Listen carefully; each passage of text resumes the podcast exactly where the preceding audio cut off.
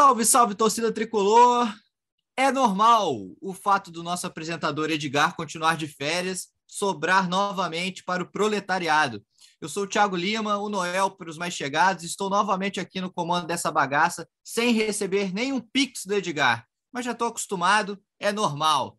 Vamos dar início ao podcast 243 do GE Fluminense, edição de vitória. Fluminense deu uma resposta rápida após a eliminação na semifinal da Copa do Brasil, ganhou mais um Fla-Flu, 2 a 1 no Maracanã, gols de Can, Ganso e Natan, há controvérsias, e assumiu provisoriamente a vice-liderança do Brasileirão. Para mantê-la, precisa torcer para o Inter tropeçar nessa segunda e não vencer o Atlético Goianiense em Goiânia, o que, convenhamos, é um resultado normal. Então vamos logo apresentar a nossa mesa de hoje. Como é normal, eu começo com ele, o comentarista preferido da, tor da torcida tricolor, Cauê Rademacher. Ele que tinha avisado no sábado que não sabia se poderia participar do podcast, ontem mandou uma mensagem dizendo: Ah, amanhã eu tô dentro, hein? Tava confiante, Cauê? O bicho era certo? já, já gastávamos por conta o bicho. Eu fui na feira aqui de domingo em Copacabana com o Felipe Siqueira. Nós moramos perto e já gastamos o bicho ali na feira, ali na, na Praça Cerzedelo Correia, já enchemos o carrinho de compra, porque o bicho já estava garantido, gastou por conta. Mas só dando esse abre aqui, eu fiquei pensando até o que falar, até que hoje de manhã, ser segunda-feira de manhã, o doutor Carlos, tricolor lá de Araruama, ele me mandou a mensagem falando: Cauê, você precisa falar do Manuel. O que o Manuel jogou só vi em Ricardo Gomes na final de 84. Precisa falar do Manuel. Então, meu abre aqui, vai para o vai pro Manuel partidaça, mais uma partida dele.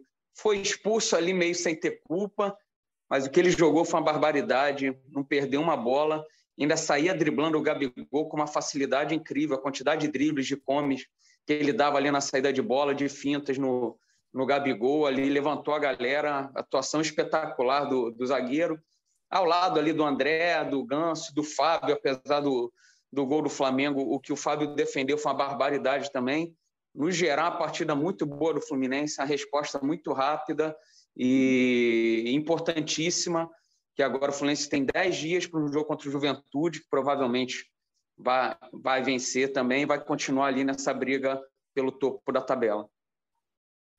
É, o Fluminense que segue se impondo nos Fla-Flus, né? Já são quase 70% de aproveitamento nos Fla-Flus dos últimos dois anos.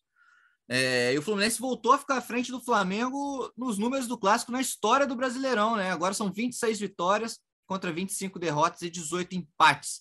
Nosso segundo convidado é um velho conhecido de vocês, o Cauê já antecipou, Felipe Siqueira, que foi setorista do Fluminense por muitos anos aqui no GE, hoje é produtor da TV Globo. E aí, Siqueirinha, ontem apagou a eliminação da Copa do Brasil ou ficou mais frustrado ainda que dava para ser campeão? Fala, Noel. Fala, Cauê. Tudo bem? Bom estar de volta. Ó, precisou o Edgar sair de férias aí para eu voltar a ser convidado para esse podcast, hein? Que fase. É... Quase que eu volto. No mês passado, eu fui vice-campeão da Liga do Fluminense do Cartola, tá? E, e eu tenho que me engolir. Edgar ia ter que me engolir, porque eu quase fui campeão, ia ser o convidado campeão da Liga do Cartola. Mas estou aí de volta. É legal voltar também, justamente para falar sobre um clássico é, um Fla-Flu é, bem movimentado, com muitos assuntos. E é, é, é para o torcedor do Fluminense é sempre bom ganhar o clássico, mas fica também esse, esse sabor né, meio amargo, né, porque justamente numa fase, numa, uma fase que o Fluminense tem ganhado diversos clássicos contra o Flamengo, o Fluminense perde a chance de disputar uma que seria uma final histórica é, de Copa do Brasil contra o Flamengo mas é, é o si, nunca se sabe como seria essa final.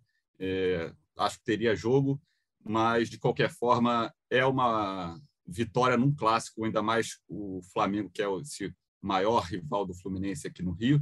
É, é um bom é uma boa ocasião para superar uma eliminação doída como foi aquela do Corinthians na última quinta-feira. É isso, fechando nossa mesa hoje, ele, que é a voz da torcida tricolor no GE, Gabriel Amaral. Tudo bem, meu amigo? E olha só, reparou que foi só o tempo abrir ontem que o dinizismo funcionou? Dinizismo não funciona na chuva, né? A gente estabeleceu isso. Não é nem na chuva, não, né? É no, no tempo é do frio. Frio. É. frio extremo faz o dinizismo não funcionar. Eu não vou nem ficar falando muito aqui no, no Abre sobre Fla-Flu, não, porque apesar do podcast ser Fla-Flu, a gente não fica repetindo aqui coisa óbvia, né? Coisa normal, enfim. Mas vou, vou só falar uma frase, né?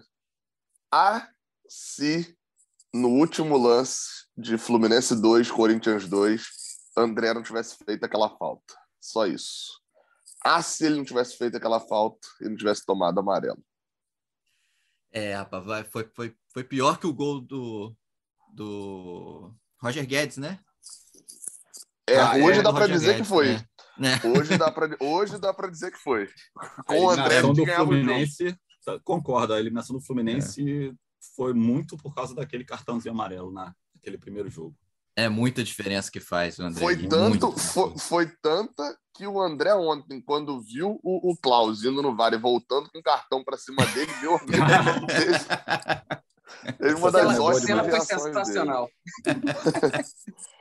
E, e, o, e o Klaus, que já tinha errado os cartões aí, né? Já tinha expulsado ali o Manuel, o Felipe Melo, é. aí ele é. falou: ai meu Deus, todo tá, tá vindo na minha é. direção, né? é melhor sair daqui.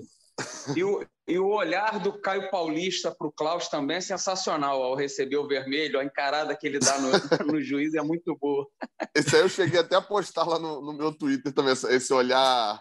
O, o, é um olhar meio agressivo, né? É aquele olhar meio assim, cara. Se, se fosse na rua, você tava ferrado. Se fosse na rua, você...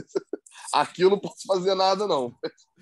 Eu não sei também se vocês repararam, é, um desses momentos da confusão que tá dando cartão, o Gabigol do Flamengo tem uma hora que aponta para o Felipe Melo e fala: e para ele que você não vai, ele vai passar impune mesmo? Não vai dar nada. Teve isso. Eu, vai, é. Mas também saiu o Felipe Melo e sair ele com o Davi Luiz, né? Que os dois quebraram o pau ali bonito, né? Eu acho que sairiam os dois, não ia só, só de um lado. É, não, exatamente. Mas vamos, vamos, vamos começar falando desse jogo então. Vocês querem começar falando do time ou da arbitragem? A arbitragem, para mim, foi, foi excepcional. Não, não tenho muito o que falar da, da arbitragem, não. Deu. Quer dizer, excepcional não, me perdoem. Teve um pênalti. O, o, o maior pênalti da história do Maracanã foi em cima do Caio Paulista, não foi marcado. É, perdão ao foi. falar que foi excepcional. Aquilo foi, foi um pênalti. Eu, eu, eu vou, mas eu foi, vou falar. Foi muito pênalti.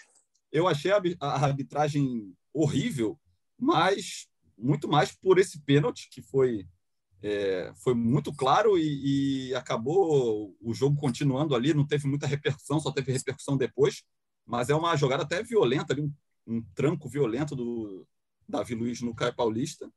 E aí acaba também a, o, o, gol do Fluminense logo na sequência, né? Então acabou não influenciando tanto, porque o Fluminense faz o segundo gol logo na sequência. Mas eu achei. Não, agora absurdo não ter o VAR. O pênalti marcado é, para o Fluminense, eu achei pênalti, o pênalti do Santos no, no, no, no cano. No, teve muita discussão em cima do Léo Pereira que empurrou ou não. Aí, se o Léo é, Pereira eu, empurrou, eu, então o Manuel empurrou o Gabigol. Mas foi o Santos. O Santos parou ali, travou no chão e, e derrubou o cano. Para mim, foi, o pênalti foi do Santos. Mas Sim, lá, eu também. Não, é porque eu ia falar isso, é só acrescentar isso, que eu, a, a galera até na, na live estava falando na hora, porque assim, o pênalti de Santos ele é estranho, isso é fato, assim.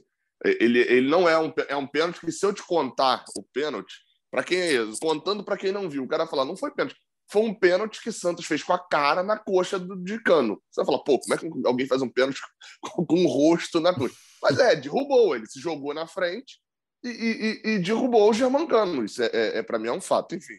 Mas é um pênalti estranho. É, e, eu, aí, acho... eu, acho... Ah, não, Continua, pode, pode continuar então. Não, não, não pode, pode, pode falar, É, é, porque, não, porque eu ia falar sobre, sobre o Klaus. Assim, eu acho que o, o Klaus fez uma arbitragem muito ruim, acertando em 90% dos lances capitais. eu, é Cara, mas, porque... mas eu vou, mas eu achei as expulsões, sem, sem brincadeira, eu achei que não precisava daquelas expulsões todas. Sim, um empurrãozinho sim, aqui, sim. outro empurrãozinho ali, que é de clássico. Aquela do aquela confusão do Manuel, quem foi expulso do Flamengo? Foi o Marinho? Marinho. Marinho. Melo envolvido ali. Pô, não precisava expulsar. Teve um lance antes que o Arias e o Gabigol se empurraram, ele, ele deixou correr, aí depois tem aquela confusão, ele sai expulsando, e aí depois não tem mais jogo. Foi até bom para o Fluminense não ter mais jogo, mas eu achei que as expulsões foram desnecessárias. Aí depois o é, Caio Paulista não, o Cebolinha lá, uma cabeçadinha ali de leve, encostando, não foi nenhuma agressão. Eu achei que a expulsão do David Braz, eu achei todas as expulsões assim, exageradas, cara. Eu, eu, eu vou eu até fazer... Ah, não. Eu... Vai, lá, vai lá então, Cauê. Não, eu falei excepcional numa brincadeira, né? Porque eu acho que ele acertou. Esses lances capitais aí dos pênaltis, eu daria o pênalti no cano. Os dois lances do Gabigol com o Manuel, eu não vi pênalti. A mãozinha muito de leve ali para manter distância, que eu não, eu não daria pênalti também. Em câmera o lenta. O segundo chega a ser bizarro, né? O segundo chega a ser é, meio, meio é, até vergonhoso. O segundo é não vergonhoso. Podia encostar no Gabigol na área que ele caía. Ele estava com, com anemia. É. Mas às vezes até a malandragem, que ele sabe do VAR, sabe que botam em câmera lenta, e hoje em dia você passou a ter pênaltis que são marcados assim, né? Pelo, por qualquer toque. Já teve um pênalti duvidoso dependendo da, é, da câmera lenta. E, e esse, o primeiro do Fluminense, se ele não dá, passa ali no bolo, eu acho que nem teria tanta celeuma por parte da torcida, a polêmica. Não deu aquele pênalti, mas eu achei falta, então a falta é pênalti. Mas o Caio Paulista foi muito pênalti. Eu acho sempre as arbitragens do Cláudio muito confusas. É, me lembra muitos jogos que o Marcelo de Lima Henrique apita. Tem sempre muita confusão, muito falatório, muita reclamação. E esse fim de jogo aí, eu até entendi as expulsões, embora o Manuel não tenha culpa no cartório. Ele, o jogo estava muito pegado já, já tinha tido isso que o Siqueira falou do Arias com o Gabigol, o clima estava muito quente. Então acho que ele já ele botou um de cada lado para fora, né?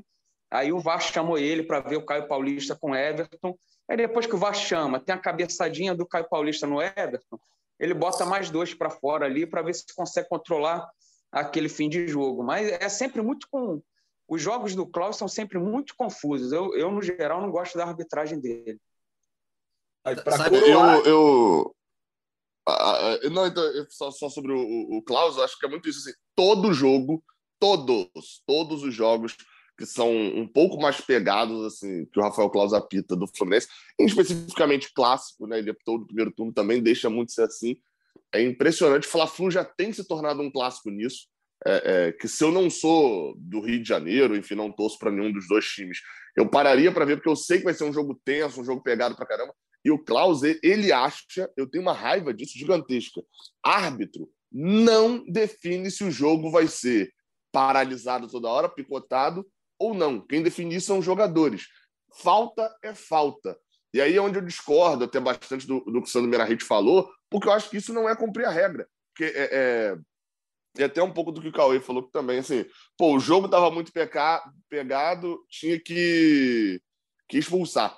Mas, assim, não teve nada para expulsão ali. A do Manuel é até bizarro você rever o lance depois, você vê que o Manuel, ele, ele, não, ele não faz nada com o Marinho. O Nino tá chegando por trás para reclamar esbarra em alguém, que esbarra nele e ele chega perto do Marinho. Quem derruba o Marinho é o Felipe Melo. Era uma, um, um, lance para quatro cartões amarelos ali, forçando muito, assim, sendo bem sincero. Era um amarelo para o Felipe Melo, um amarelo para o Cebolinha e acabou. Assim, era, era isso aquele lance. E ele expulsa para tentar controlar o jogo, e na verdade o que ele faz é, é óbvio, tá? Vou repetir aqui. Foi interessante para o Fluminense isso que ele fez. Mas a gente não pode deixar de falar a verdade o que ele faz é não ter final porque... de jogo. É, é porque depois Foram vai se voltar contra o Fluminense. Num próximo jogo vai ser muito Fluminense. Um, sim, um sim, jogo claro. Assim. É, é, é, foi bom pro Fluminense ontem, mas eu não vou deixar de falar que tá errado. Foi normal. Não, e até as expulsões, ô Gabriel, foram, se você pensar, foram melhores pro Fluminense, que ele tirou dois atacantes do Flamengo e, e o Flamengo precisando atacar, perdeu ali o Everton e o, e o Marinho. E o Fluminense sim, ali atrás que... se vira. É, é não, jogar cereja... com nove é, jogar com nove é pior pro time que tá, tá defendendo, né? Mas, mas foi bom pro, pro Fluminense porque ele tirou dois atacantes que tinham acabado de entrar também. Né? Com a cereja a do bolo, Siqueira? cereja do bolo é, é, ele bota o gol pro cano em vez do Natan, cara. Não teve nada a ver com Essa aí foi. Então, foi nem, a, foi nem aquele lance do Palmeiras, teve o Murilo com outro não. jogador que deu para confundir, isso aí não, tinha. Rafael, essa, essa, essa tá na conta, essa tá na conta do, do telão do Maracanã. Porque assim, o Cano ele tá vindo ali atrás né, do, do, do Natan para cabecear. O telão do Maracanã deu o Germancano o gol. Eu, eu tava narrando na hora, eu falei, pô, Natan, beleza e tal, vi o lance todo. Na hora que eu olhei pro telão, Germancano, eu falei, não, peraí, peraí. O que aconteceu? O telão, aí ele provavelmente não viu o gol direito, olhou para o telão, anotou Germancano e foi-se embora para a súmula. Pelo menos isso é, é, é, diz que ele não viu os vídeos do jogo antes de fazer a súmula, né? Pelo menos isso garante para ele isso. E se livrar logo. E, e um negócio. Quem, quem vai concordar com, com vocês que o Rafael Klaus não é um bom árbitro é o David Braz, né? Que tava pistola na saída do, campo, falou que o Klaus persegue ele já há anos. É ele foi expulso no, no primeiro Fla-Flu também, do, do primeiro turno, também no banco, né? E do, uma doideira dessa. É... E só para citar, né? O Gabriel citou o Sandro Merahit, a central do apito, tanto o Sandro Merahit no troca de passe quanto o PC Oliveira na transmissão, os dois acharam que não houve o pênalti no cano. Mas o Sandro Merahit acha que houve sim o pênalti claro no Caio Paulista no segundo tempo. Bom, mas falando então agora do, do jogo, né? O Fluminense entrou em campo com Fábio, Samuel Xavier, Nino, Manuel e Caio Paulista, André Martinelli Ganso, Matheus Martins Aricano. O Martinelli é o segundo jogo que ganha essa vaga do Nonato, né? O que, que vocês acharam dele? Acho que, que ele tá, tá conseguindo conquistar, cavar o espacinho dele aí nessa lacuna que abriu no, no time? Eu, eu vi muita reclamação sobre o Martinelli no Twitter, é, em, até em grupo, gente reclamando muito não, não foi uma atuação primorosa, mas no geral gostei dele. não achei um horror, não.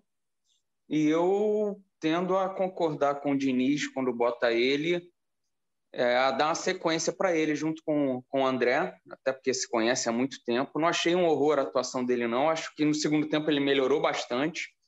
Ele é muito bom nesse passo, nesse cruzamento que ele dá para o Natan, já é o terceira ou quarta assistência que ele dá, mais ou menos parecida, assim, pela direita da área deu para o Fred, não, não pelo alto, né? Mas já tinha dado para o Cano no Mineirão também, essas que eu me lembro de, de cabeça. E eu, pô, agora vem o Fluminense e Juventude, mais um jogo para ele pegar ritmo, confiança. Eu, eu manteria ele. Assim, se você pegar os 11 que começaram, de repente ele foi o que teve a nota mais baixa, mas também não foi um horror para ficar trocando, não. É, é, o que eu penso aqui. Concorda, Siqueira?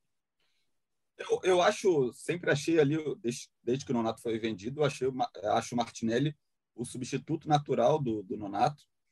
É, fiquei até surpreso do, do Diniz nos jogos é, seguintes à, à venda do Donato escalar primeiro Natan, depois o Iago, e aí só depois contra o Corinthians escalar Martinelli.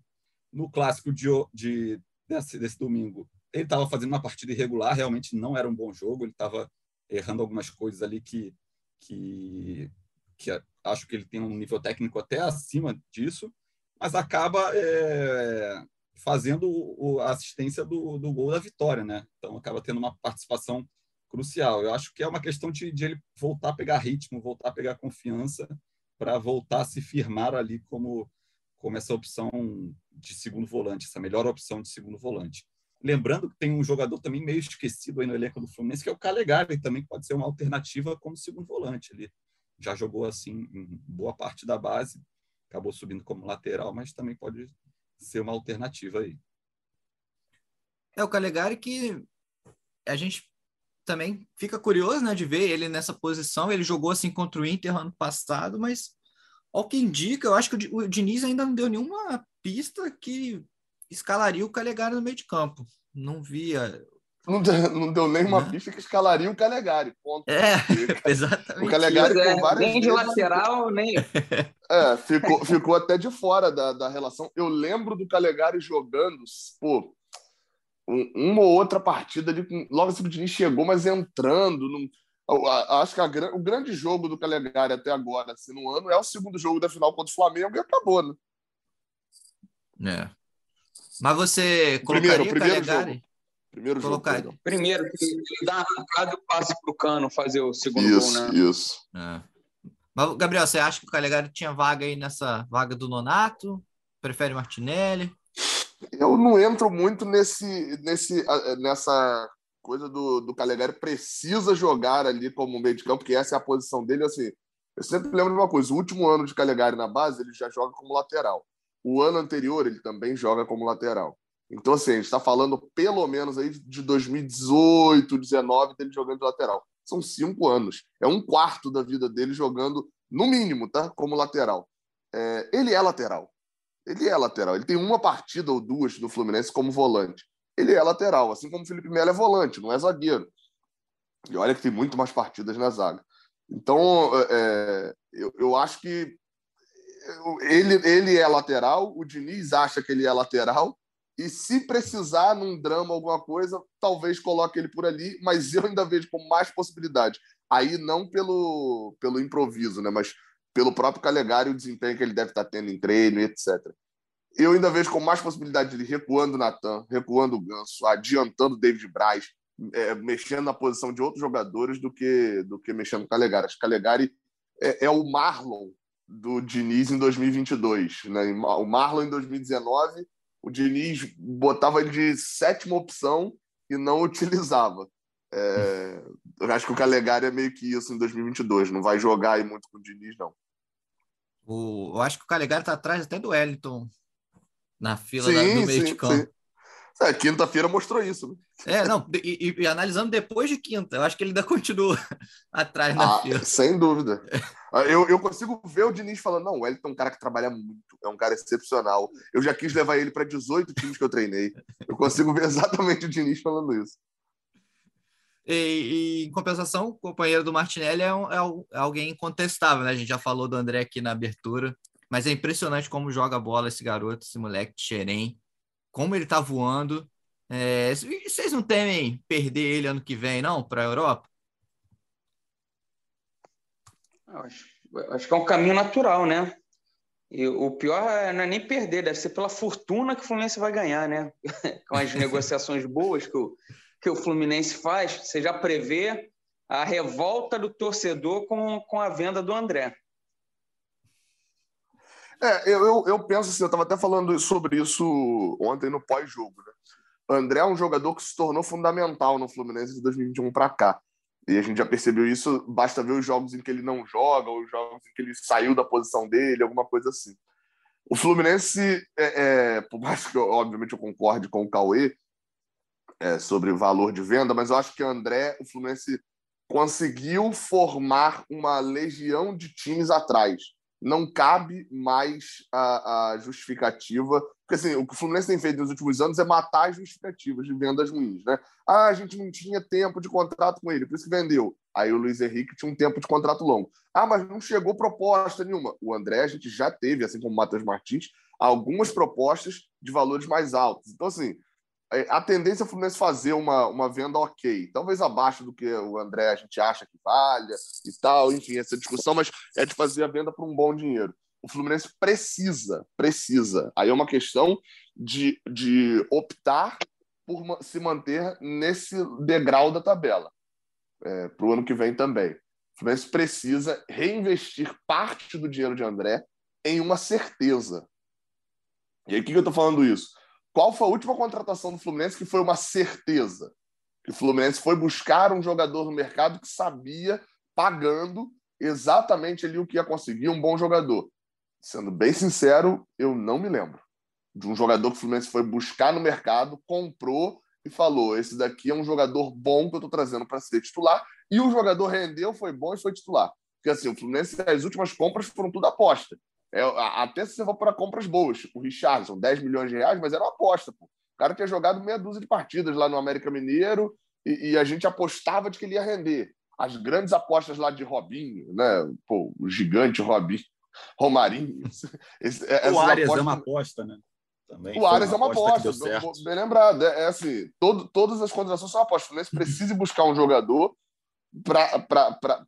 Porque assim, até acho que são meio certezas, já estão em final de carreira. Germancano, 34, 35 anos. Felipe Melo, que era para ser, na teoria, uma certeza, né? acabou sendo uma furada, mas também 39, 40 anos. Os jogadores que o Fluminense traz, sabendo muito ali o que quer e etc., é, é, já vêm muito velhos. E os jogadores que vêm mais novos e o Fluminense sabe meio o que quer, não são jogadores fora de sério. O Nonato não é fora de sério. O Nonato não é um ótimo jogador. O Nonato é um jogador normal de Série A de Brasileirão. Então, o Fluminense precisa tentar reinvestir. É, é, e aí, assim, óbvio, não estou falando de ir lá e tirar o, o, o Duqueiroz do Corinthians. É o Danilo do Palmeiras. é, é, é, o Fluminense dar uma olhada no mercado. Eu até dei uma olhada ontem, não achei um nome assim, não. Mas, por exemplo, e tirar o melhor volante do Fortaleza. Eu, tudo bem que os melhores volantes do Fortaleza são ruins para mim. Zé não, por exemplo, é o próprio Palmeiras que pegou o Zé Rafael ali. Quando era virou, do Bahia, né?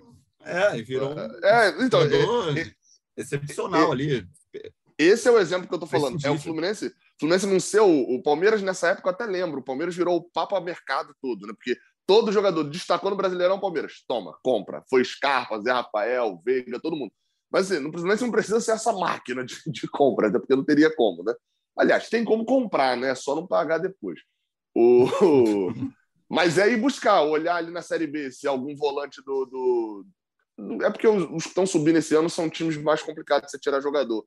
Mas o próprio do Cruzeiro, tirar um volante do, do Fortaleza ou do Ceará, tirar o, o, do Bahia, é buscar esses, esse, do esporte, de times que estão emergentes ali, você pegar o, o, grande volante que pode vir a ser o próximo Zé Rafael, o próximo Ô, jogador. Vou te, fa mas vou te não dá para repor com o que tem na casa. Acho, vou te falar que no Fluminense acho que é, é mais fácil conseguir formar um novo do que é, ah, buscar por dinheiro. Então, e aí o Alexander, que é um. Então, mas o Alexander um não jogador, é para 2023. É um jogador né? potencial. Não sei, pode ser. A molecada às vezes sobe e se firma, depende muito também de cabeça, né? A gente não sabe se ele, se ele tem uma cabeça boa para se firmar ainda. A gente nunca foi testado no profissional, mas na base ele é um grande volante. E falando do André também, assim, o André é um cara muito diferenciado tecnicamente, visão de jogo dele. É impressionante como ele como ele consegue clarear o meio de campo ali, ainda mais combinado com, com, com o Ganso ali próximo, como é que eles conseguem clarear é, o jogo do Fluminense no meio de campo. E o Ganso joga a... muito melhor com ele, né, Felipe? Foi mal. Sim, o Ganso, sim. até o futebol do Ganso cresce muito com, com o André ali. É porque o André ele, ele consegue é, dominar uma bola e aí limpar um marcador e abrir o campo para as opções. Ele se apresenta melhor. E aí foi a, a eliminação do Fluminense para o Corinthians passa 50% pela ausência do André, porque o Fluminense perde muito da, da do estilo de jogo sem ele. É, tanto que você vê a dificuldade. Teve, claro, contra o Corinthians, uma, um mérito muito grande também do Corinthians, do Vitor Pereira, de anular o Fluminense, mas é, teve o trabalho facilitado por o, o, Fluminense não conseguir ser o Fluminense do Diniz com o Wellington no lugar do André. Que por causa disso, que o Wellington não consegue ter essa saída de bola, que o André tem essa, esse clareamento da, das jogadas ali, de, de, conseguir limpar o marcador e, e tocar mais para frente tal. Teve é, essa e você vê o, teve lá o Siqueira, o André volta, o Fluminense é um outro time. Teve até o Noel fez uma pergunta aqui no último programa, depois da eliminação, se o dinizismo bateu no teto, se os times já estavam sabendo marcar. Aí você vê, o jogo seguinte, o Fluminense encara o Flamengo com o seu time titular completo, melhor time que vem passando carro em quase todo mundo. O Fluminense joga ali, joga bem, ganha o jogo, ganha mais um jogo do, do Flamengo e, e, com a troca de passes, várias impressionantes, aquela do que resulta no segundo gol. O Fluminense fica, sei lá, mais de um minuto, um minuto e meio com a bola. Aí tem a mão na jogada, o Ganso bate rápido, faz o gol. São vários os momentos que o Fluminense troca passes ali que o Flamengo não consegue pegar a bola. E você não vê nenhum time no Brasil aqui fazendo isso com o Flamengo, tamanho, a qualidade do elenco do Flamengo. Você vê sempre o Flamengo com a bola, foi um duelo muito disputado quem ficava com a bola mas em muitos momentos o Fluminense controla totalmente o jogo. Por isso que eu acho que o dinizismo não bateu no teto, o time vai se vai se acomodando, é, se reinventando a cada dificuldade, vai conseguindo impor seu estilo. E quando joga bem, principalmente no Maracanã, acho que o Fluminense joga mal fora de casa, ainda não encontrou um tom fora de casa, mas no Maracanã o Fluminense jogando bem, joga contra qualquer um, joga melhor, encurralou o Palmeiras, foi um segundo tempo, foi um massacre o Fluminense no Palmeiras, Corinthians na Copa do Brasil só deu Fluminense, o 2 a 2 foi um placar muito injusto pelo que o time jogou. E contra o Flamengo agora também jogou muito bem. O Flamengo também teve chances, o Fábio agarrou para burro, mas o Fluminense quando joga bem, joga joga bonito. Agora, eu queria, eu queria fazer uma pergunta para você, que é o seguinte. É, Diga. Se você colocasse uma moedinha numa, numa garrafa. Cada vez que alguém falou que a, a, a seguinte frase: Ah, isso aí eu dirijo. Agora, daí é ladeira abaixo. Agora a cartilha começou. Agora ele começa a reclamar, e daí só perde. A pergunta é: o, de qual cara, tamanho seria essa garrafa? Teria que ser essa garrafa. Essa, ó, o Fluminense. Eu recebi perdeu, muita. Gabriel, Pode falar. Falei, falei, Não, o, o Fluminense perdeu para o Inter, parecia que o time estava na zona do rebaixamento. Já era, acabou, não sabe se defender, tomou três gols do Inter. Aí veio, se classificou ali na Copa do Brasil e tal, aí perdeu do Atlético Paranaense, jogou nada contra o reserva do Atlético Paranaense, foi outra terra arrasada.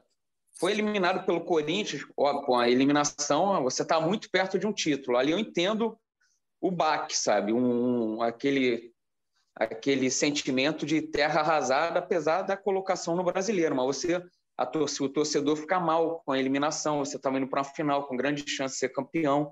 Mas o, a, a cada insucesso aí do Fluminense é uma terra arrasada que parece que o time está sendo rebaixado e que a culpa é, é do treinador, sabe? E pelo contrário, eu acho que muito dos resultados positivos que o Fluminense tem são muito graças ao trabalho que o Diniz vem fazendo. E eu era muito contra a vinda do Diniz. Quando anunciou que ia ser o Diniz, eu, eu, eu tinha muita certeza que não daria certo. E ele está provando, o time está provando em campo, está dando certo. É lógico que a gente vai reclamar do, que não foi para a final da Copa do Brasil. O Fluminense atualmente está em segundo lugar no Brasileiro. E mesmo que termine em segundo, o Fluminense tem que brigar muito por esse lugar, que vai te dar uma vaga de grupos na, na Libertadores e a premiação do segundo colocado é muito maior do que do. Vai aumentando, né? O primeiro ganha muito mais, mas aí depois vem o segundo, e isso é importante para o Fluminense, já que perdeu muito dinheiro em premiação esse ano. A quantidade de memes que eu recebi, assim, é, é não, tipo, que vi em grupos ali de, de amigos em geral ali, quando o Fluminense tomou 2 a 0 do Fortaleza naquele pela Copa do Brasil, é, de a cartilha do Diniz já está na opção 5 ali, na, na posição 5, é, nessas outras derrotas que o Cauê falou, foi, foi imensa, né? E, e ainda não, não se concretizou, não passou de, de, desses estágios, né? A tal da cartilha. É, a verdade é que o Diniz tem um hate muito grande em cima dele, né? É, é, é curioso, porque ele também ele, ele não é um cara é, marrento, não é um cara que, que, que sabe, que é, que é no, falando no português ali, que é escroto com os outros ali, sabe? É, e, e, as pessoas, por algum motivo, não gostam dele, querem ver o insucesso dele, e, e toda derrota tem essa. Esse nome dele vem, vem à tona, né? Tem esse pacote de NIS, né? E o, que o Fluminense acaba sofrendo por, por ele estar comandando o Fluminense. Mas é, é, é, é o, eu acho que o Fluminense também está nessa posição muito por méritos dele, do trabalho dele, que eu acho que fiquei até surpreso. Eu, eu acompanhei o trabalho de 2019 como setorista e era um trabalho que o Fluminense jogava, jogava bem e não tinha resultados. Desconfiei se, se ele ia conseguir fazer um trabalho bom e está fazendo um trabalho bom. Acho que por mais que, que só vai ser ruim o trabalho se o Fluminense ficar ali fora de uma Libertadores. E eu acho difícil, né? Com o aumento de vagas e tal. Mas eu acho que. Fora da, fora da Libertadores. Bem, é fora da Libertadores, hoje eu acho zero chance. Assim. É, é, eu acho que existe uma mínima chance de ficar fora do G6, porque meio que o G6 está garantido. Tá embolado, ali. né? Não, e está garantido na Libertadores direto, assim, é óbvio, tá, isso pode mudar, mas são seis times que hoje tem uma diferença ali de no mínimo quatro pontos para o Atlético Mineiro, e desses seis times tem quatro vagas diretas para Libertadores e mais o campeão da Copa do Brasil e da Libertadores, porque Flamengo, Corinthians e Atlético Paranaense estão ali. Então, assim, é, o Fluminense hoje, considerando que ele tem oito pontos de diferença para o Atlético Mineiro, ele tem uma diferença gigantesca já para vaga na fase de grupos também, assim, é manter uma pontuação razoável. É, uma coisa. Não, você quer falar alguma coisa em cima disso, você quer? Não, é, o Cauê falou do, do, da atuação do Fluminense, que jogou bem. Eu acho que o Fluminense também teve um, até um pouco mais de sorte do que de juízo ontem é, não achei uma atuação excepcional do Fluminense. Claro, o resultado foi excepcional, mas é, o Flamengo perdeu muita chance no primeiro tempo. O Flamengo controlou boa parte ali do primeiro tempo E num, numa outra. É, é, curioso, é, acaba um roteiro que se repete do Flamengo contra o Fluminense, acaba perdendo muitas chances e o Fluminense dá uma estocada lá e depois consegue é, se impor e ganhar o jogo. Mas é, se alguma bola ali entra, principalmente umas chances do Arrascaeta ali, o jogo poderia se complicar. Então achei que não foi nenhuma atuação tão, tão boa, boa do Fluminense, não.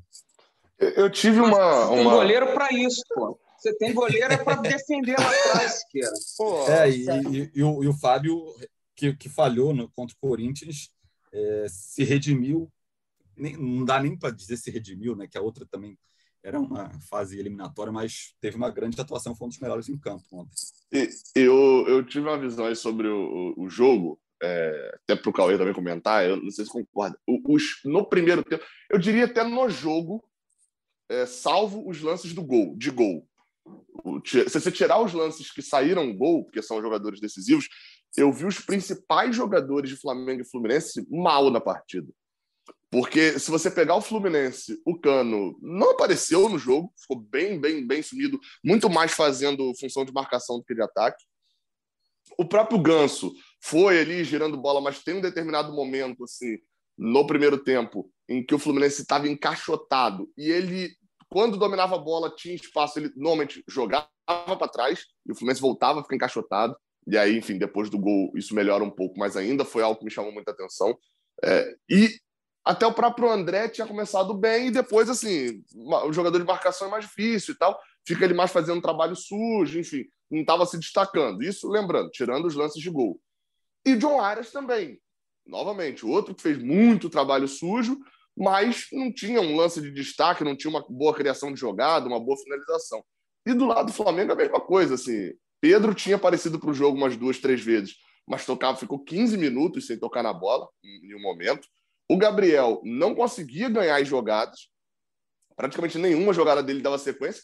E o Arrascaeta perdeu um gol cara a cara com, com o Fábio, né? Porque aquele gol lá, assim, foi ótima defesa do Fábio? Foi, mas aquilo lá o atacante tem que fazer o gol, né? E teve uma outra bola pela esquerda que ele, acho que já no efeito disso, ele dá uma pipocada, porque tava a bola para ele chutar, assim, a bola estava pelo lado esquerdo dentro da área, e ele rola para dentro da área. É, é, para mim, aquilo lá é pipocada de não, de não definir a jogada. Então, assim, tava um jogo onde as defesas, e não à toa, a gente elogiou aqui já o Manuel, espetacular de Nino, o Xavier defensivamente também. Então, assim, era uma Gabriel. partida que. Oi, pode falar. Não, não, termina aí que eu vou fazer uma pergunta. É, não, então, é, assim, é, é, ou seja, foi uma partida para mim os principais jogadores, eles foram decisivos? Foram porque o gol sai de do Gabriel fazendo gol, enfim, um, um, um cruzamento ali é, para a área também do, do, do Flamengo. Se você pegar os jogadores do Fluminense também montam o primeiro gol, né? O Cano sofrendo pênalti, o André fazendo a jogadaço, o Ganso batendo. Mas eu, eu, eu, foi um clássico onde as defesas, para mim, foram muito mais soberanas em cima do, em cima do ataque. E aí, até para passar para o Cauê, vocês falaram sobre Fábio, realmente, ótima partida, é ótimo que o contexto seja esse. Mas, dito isso, falhou no gol. Saiu muito mal caçando borboleta e é um dos motivos de ter acontecido Sim. o gol do Flamengo. Para mim, Fábio é. continua sendo um grande goleiro, muito bom goleiro. Só que ele perdeu o, o badge ali, o, o, o, selo de um goleiro seguro. Eu não considero o Fábio hoje um goleiro seguro. Mas pode ir lá. Falhou no gol, realmente. Não, ele, ele deu. Eu falei até que ele fez defesas espetaculares, mas no gol ele, ele deu mole, mas antes já tinha garantido algumas. Não, eu falei no começo do, do programa que de repente o Martinelli foi o único, de repente teria dado uma nota um pouco menor para ele, mas eu esqueci do Caio Paulista. E eu já fui marcado aqui no Twitter pelo torcedor Rubem, que está sempre comentando ali, pedindo para eu falar da atuação do Caio Paulista para ele, o Caio Paulista errou tudo e tal. Eu até perguntei para ele, pô, nem aquele lance lá Cafuringa, que ele entrou driblando todo mundo e sofreu pênalti. eu queria saber de vocês o que acharam da atuação do, do Caio Paulista. A gente comentou o lance do pênalti o lance da briga dele com Everton. Mas o, o, restante do jogo, praticamente os outros 90 minutos aí, o que vocês acharam do, do, do Caio Paulista nesse jogo? É até difícil assim de falar, porque porque o Caio Paulista, a entrega dele é, é, garante eles quase sempre a nota 3 no mínimo. Assim, é um jogador que ele tem esse diferencial. Ele teve muito erro bobo no jogo, né? Assim, o, o acho que o que mais mata Caio Paulista são esses lances mais chamativos de erros bobos. De uma, teve uma escolha seguro, de né? jogada. Né? é, é, até escolha de jogada no campo de ataque, assim, se você pegar o lance do pênalti, que foi uma boa jogada, teve uma muito parecida no primeiro tempo também. Ele, na verdade, ele sofre o pênalti porque ele escolhe a jogada errada. Porque, vamos parar para pensar aqui rapidinho. Ele passou ali pelo Davi Luiz. Ele estava chegando na pequena área com a perna direita. Vocês confiam no gol de Caio Paulista de perna direita? Vocês... Ele ia se embolar com a jogada ali. A, a Mas ele ainda ia rolar para canhota. Aí é que tu não sabe. Foi para direita para puxar para canhota e sentar o chute cruzado, como você aprende na escolinha. E provavelmente ia bater para fora, porque essa é a jogada dele. Corta para a esquerda, bate para o gol para fora. O, mas a jogada ali naquele lance, ele, ele se empolga. A jogada no lance era o passe no John Arias, que estava sem impedimento, estava do lado e ele tenta o corte para dentro em cima do Davi Luiz. É, e no primeiro tempo teve uma também parecida com essa, que ele dá o tapa para o fundo e ele perde na corrida, enfim, até resulta num lance ali, ele perde. É, é complicado, assim, eu, eu hoje, ninguém, acho que não tem, ninguém mais tem segurança em Caio Paulista, é, é um lateral que, como eu falei, ele dificilmente, ele, ele até corrigiu um pouco aqueles erros de, de, posicionamento que ele vinha tendo, acho que isso, querendo ou não, é, é a questão do costume de jogar na lateral e tal, mas mas eu acho que vai ser benéfica essa expulsão dele é, justamente para a gente poder rever o Cris Silva. E ver o Cris Silva mais do que isso, não jogando num jogo onde ele tem muita função de defesa, contra um time muito mais forte, em que a gente precisa valorizar muito uma atuação normal dele. Ver é, Cris Silva contra o Juventude vai ser interessante. Agora, julgar pelo que o Cris Silva fez ontem também, depois que entrou, assim, ele, ele perde um contra-ataque, ele perdendo bola para o Vidal, que irritou, é. hein? Irritou. É, aquilo ali foi brincadeira. Aquilo ali não pode acontecer no fim do jogo. Ô, Gabriel, você falou uma coisa ali, quando você falou que os principais jogadores de cada time não se destacaram, é, que aí citou Flamengo, o Gabriel, o Pedro, o gol perdido pelo Arrascaeta. Tem integrante aqui do podcast que deve estar meio, meio bolado com isso, sabe por quê? Porque escalou meio time do Flamengo no Cartola contra o Fluminense, você sabia? Ih, rapaz. E, assim, é que esse, eu, eu não, e esse, eu não... e esse, esse integrante ele ainda botou, pasmem, senhores, o Pedro de capitão no Cartola. Sabe o que é isso? Assim, eu não, eu, Sabe qual é o nome disso? dar o nome. Eu é não zicada reversa. Eu não, eu não, eu, a carapuça serviu para outro. Eu estava tirando em um e, e, derrubei o outro passarinho ali da árvore, porque uh, eu ia falar que o integrante não está participando hoje, eu não vou dar o nome, só ia falar que ele está de férias. Era o único. Era a única dica que eu ia dar, que, que ele está de férias. Ele não está apresentando o programa, porque está de férias, mas não vou dar o nome dele. O, ele deve estar meio frustrado aí com, com o desempenho do time dele no Cartola, hein? Ou seja, além, além de, de, de, errar na, na concepção de participar do podcast, sabendo, no caso dele, ele estava de férias, né? e o Siqueira acho que não sabia que ia participar até então. Mas, não, eu, eu além disso tudo, calma, calma. ainda escalou não errado. botei metade. Porque, porque um pega é, é você... e caiu outro. caiu outro. Atirou no que viu, acertou no que não viu. É. Fui até conferir, falei, caraca, será que eu botei tanto mesmo? Fica, fica aí a dúvida, então, de tentar entender como que o Siqueira foi escalando desse jeito. Como que é. ele foi vice-campeão da Liga do Fluminense? Porque, é, é... Isso aí tá mal contado, Gabriel. Porque na liga que a gente tem, o Siqueira tá, pô, tá lá na zona do rebaixamento. Eu não consigo entender o Siqueira no. Tem print, entre, tem print. Eu mandei print para vocês aí. Foi vice-campeão do mês passado. Tava me, eu, eu, eu, me esmerei porque eu estava querendo participar do podcast, aí eu falei, cara, vou tentar pelo Cartola, já não convido mais. É, mas não, não vamos esquecer esse assunto para quando o dito cujo é. voltar de férias, a gente, tô vendo, a gente tô vendo aqui, ó, ó, nele. time do Edgar não, aqui, ó. É. Arrascaeta, Pedro, ó, eu não falei nome, eu não falei nome. Não, não falei nome. Agora já era, Siqueira entregou. E fica aí pro, pro Siqueira, né, escalando desse jeito, já que ele queria tanto participar do podcast, avisar para a galera do GFA, né, que se quiser ter lá é, uma análise do... Tem, tem, tem integrante querendo pular um muro, hein? Mas, ó, vocês, vocês falando dessa, nessa questão do, do Pedro, eu acho que o principal mérito defensivo do Fluminense ontem foi ter anulado o Pedro. O Pedro, para mim, ficou no bolso do Nino. Nino vai chegar em casa, a, a Larissa, esposa dele, vai perguntar: trouxe aí o que eu pedi para o neném, né? Que vai nascer, ele vai tirar do bolso, vai estar o Pedro lá no bolso. Vai... o, Nino, o Nino jogou muito bem, cara, muito bem é. mesmo. E, e no fim do jogo ele tira uma bola que era certa para o Gabigol. Ele estica a perna, ele meio que dá uma bolada na cabeça do, do Gabigol, é tiro de meta pro Fluminense, bem no finzinho mesmo, ele comemora bastante ali. Uhum, ele fez um, fez um partidaço, menino. Eu falei do Manuel, mas ele também jogou muita bola. É, e tem um detalhe, né? Assim, quem disse que o, o, o Nino não vai para a seleção, né?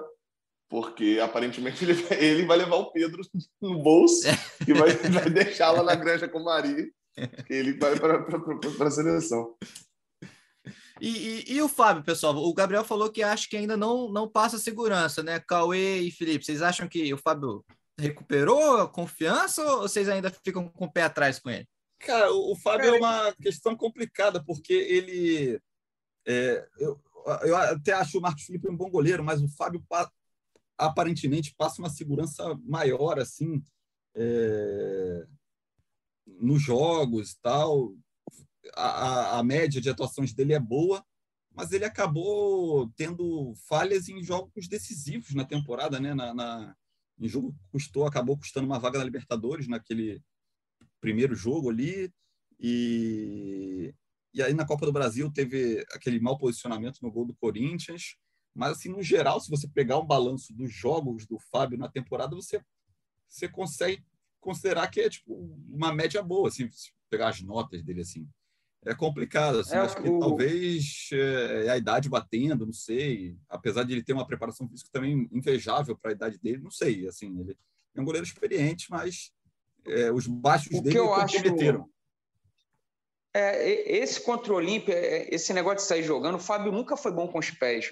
E, aqui, e agora, no fim da carreira, ele até está entrando nesse sistema do Diniz aí, tentando evoluir, mas erros dele com os pés vão, vão acontecer. Aconteceu contra o Olímpia, aconteceu contra esse último jogo do Fluminense no Maracanã, cara, já me deu um branco. Que logo com 40 segundos de jogo. Fortaleza. Mas ele Fortaleza, mas ele faz a defesa depois. Uhum. Assim, isso vai acontecer, isso está no pacote aí do sistema de jogo do Fluminense. Eu nem cobro muito ele em relação a esse jogo com os pés, apesar de achar que apertou, dá o chutão.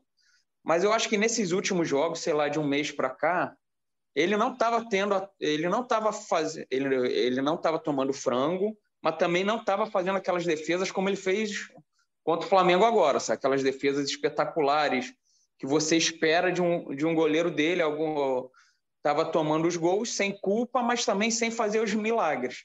E falhou contra o Corinthians no posicionamento do primeiro gol do Renato Augusto. E, e ontem voltou a, embora tenha falhado no gol ali no fim, que poderia ter terminado um 2 a 0 tranquilo, sem confusão, sem nada, que era um momento que o Flamengo não estava criando mais, é, ele, ele fez defesas espetaculares, que é mais ou menos o que a gente espera de um goleiro do, do quilate do Fábio. É, e sobre substitutos, né, contra o Juventude, dos expulsos, né, do, do Caio Paulista é o Cristiano, a gente vai ter a chance de ver o Cristiano em ação, mas aí eu pergunto para vocês, e o Manuel? Quem, quem entra na vaga do Manuel? David Braz expulso? Mas vai ver o Cristiano então, ele vai mudar de nome até lá, cara? Não, vai vir o Cris Leite, o Cris Leite. Cris Leite, vai ser o Cris Leite. Eu, eu, sobre a zaga, sobre a zaga, eu tava, tava até vendo, eu bem sei. É, então, eu bem sei. Exatamente. Porque, porque o Fluminense não tem Manuel, né? É, não tem também o David Braz, que foi expulso. E tem dois jogadores que nesse momento não estão disponíveis. Matheus Ferraz, que fez cirurgia e está fora até o ano que vem. E o David Duarte, que teve, me parece, uma lesão muscular e ainda está em recuperação. Então, assim, não é garantia dele jogar. Eu perguntei ao Diniz sobre isso na coletiva. Então, assim, só me resta essa opção mesmo, Cauê. Eu acho que vai sobrar para o Frazan jogar na fogueira. É, aparentemente, eu não vou nem falar muito isso, que é capaz de ter torcedor que está pensando assim: Matheus Ferraz está no Fluminense ainda? Rapaz, o Frazan está no Fluminense ainda? Não, não está. O, o Frazan não está. Mas ainda pertence. Tá na chapa, é. mas ainda pertence ao Fluminense. Oh, é. não, não, dá para chamar de volta, né? Infelizmente, é, não dá para chamar de volta. Ali, de empréstimo. E o Juventude tem o Igor Nogueira e o Renato Chaves, né? Ex-Fluminense.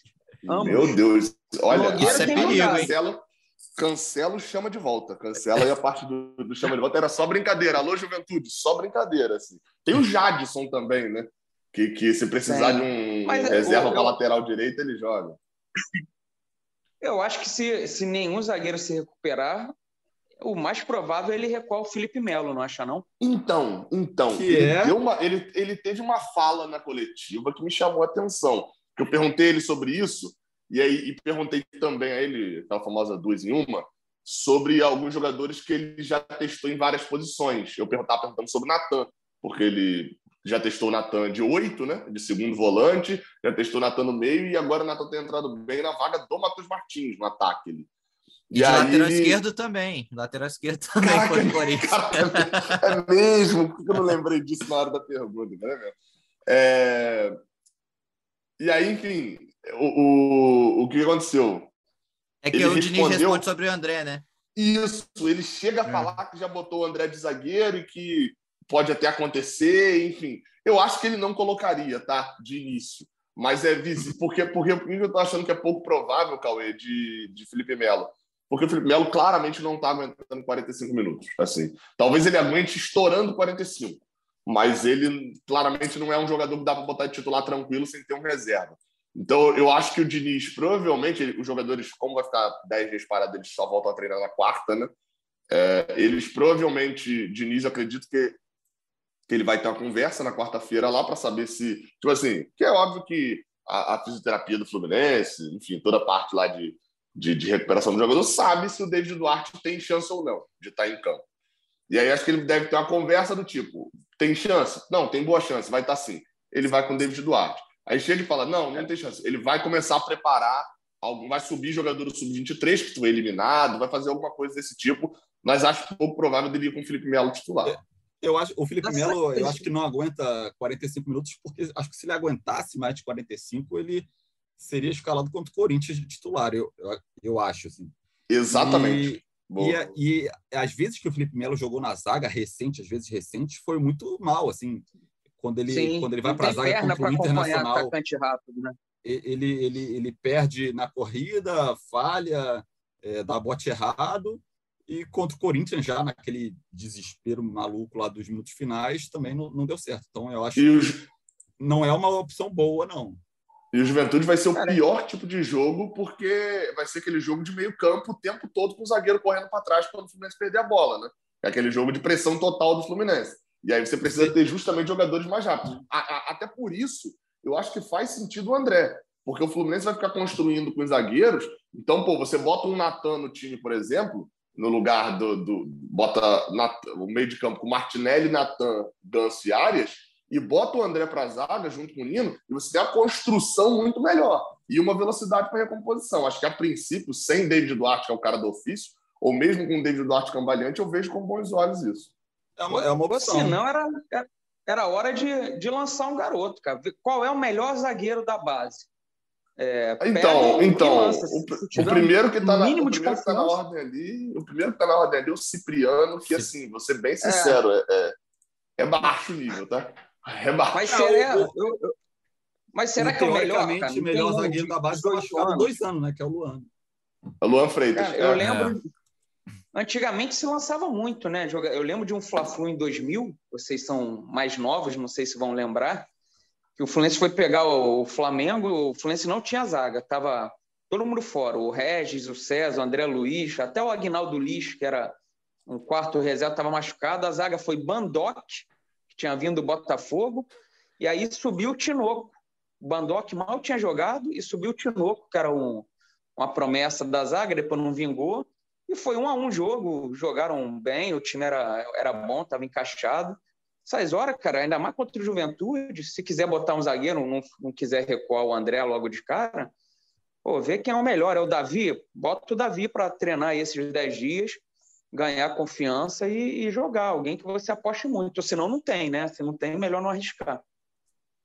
Eu achei, achei até essa opção do André recuado interessante. No primeiro momento eu achei ruim, porque acontece o que aconteceu contra o Corinthians de o Fluminense perder ele como primeiro volante ali e tal, mas como se trata de um adversário que muito provavelmente vai ficar muito recuado. Né? Depende quem é, ele vai botar no meio. A, a opção, o Wellington, a opção que o Gabriel falou.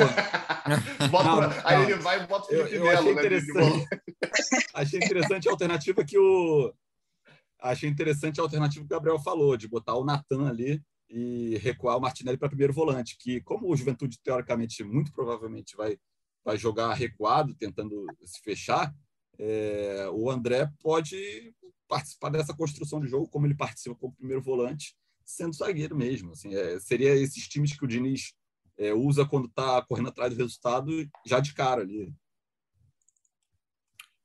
É, vamos ver o que, que o Diniz vai, vai arrumar aí. Ele vai ter agora 10 dias né, para preparar. São 10 dias sem jogos do Fluminense, devido à data FIFA, né? Agora no meio de semana.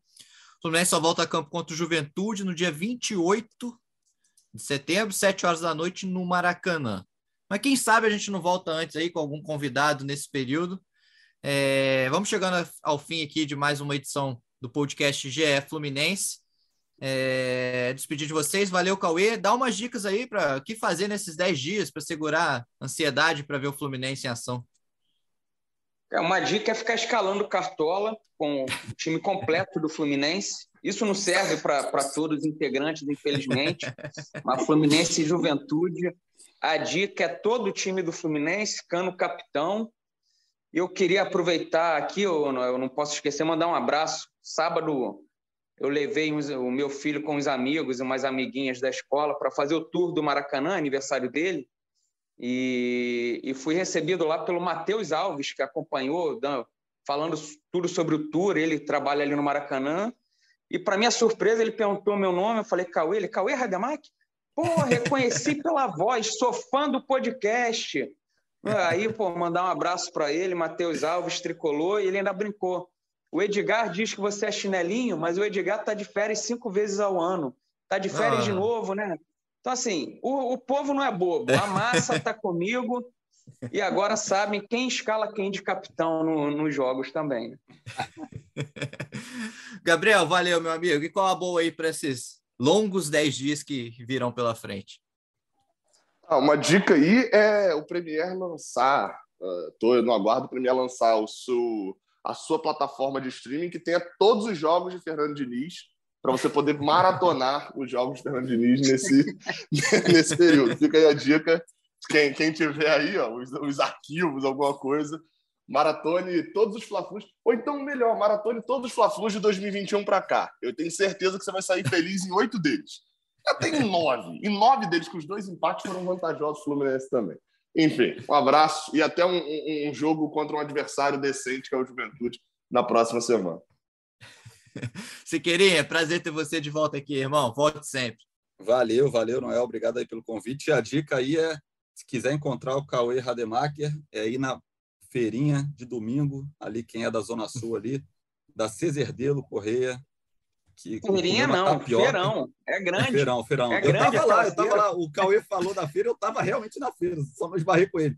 O, Comer uma tapioca que tem lá, Siqueira, muito boa, caprichada lá. O, o Siqueira vai na feira, aí depois ele fica na praça jogando dama com, com os senhores de Copacabana e trocando figurinha.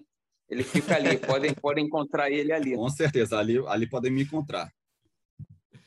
Bom, então é isso, pessoal. Chegando ao fim a mais um podcast. É, o episódio dessa semana tem a edição de Maria Clara Alencar, a coordenação de Rafael Barros e a gerência de André Amaral. A gente se vê daqui a 10 dias, ou quem sabe antes, com um convidado aí. Valeu, galera. Um abraço. Tchau. O Austin pra bola, o Austin de pé direito.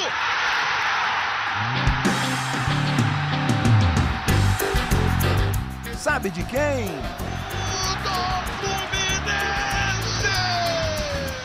Flusão, do tricolor das Laranjeiras. É o GE Fluminense.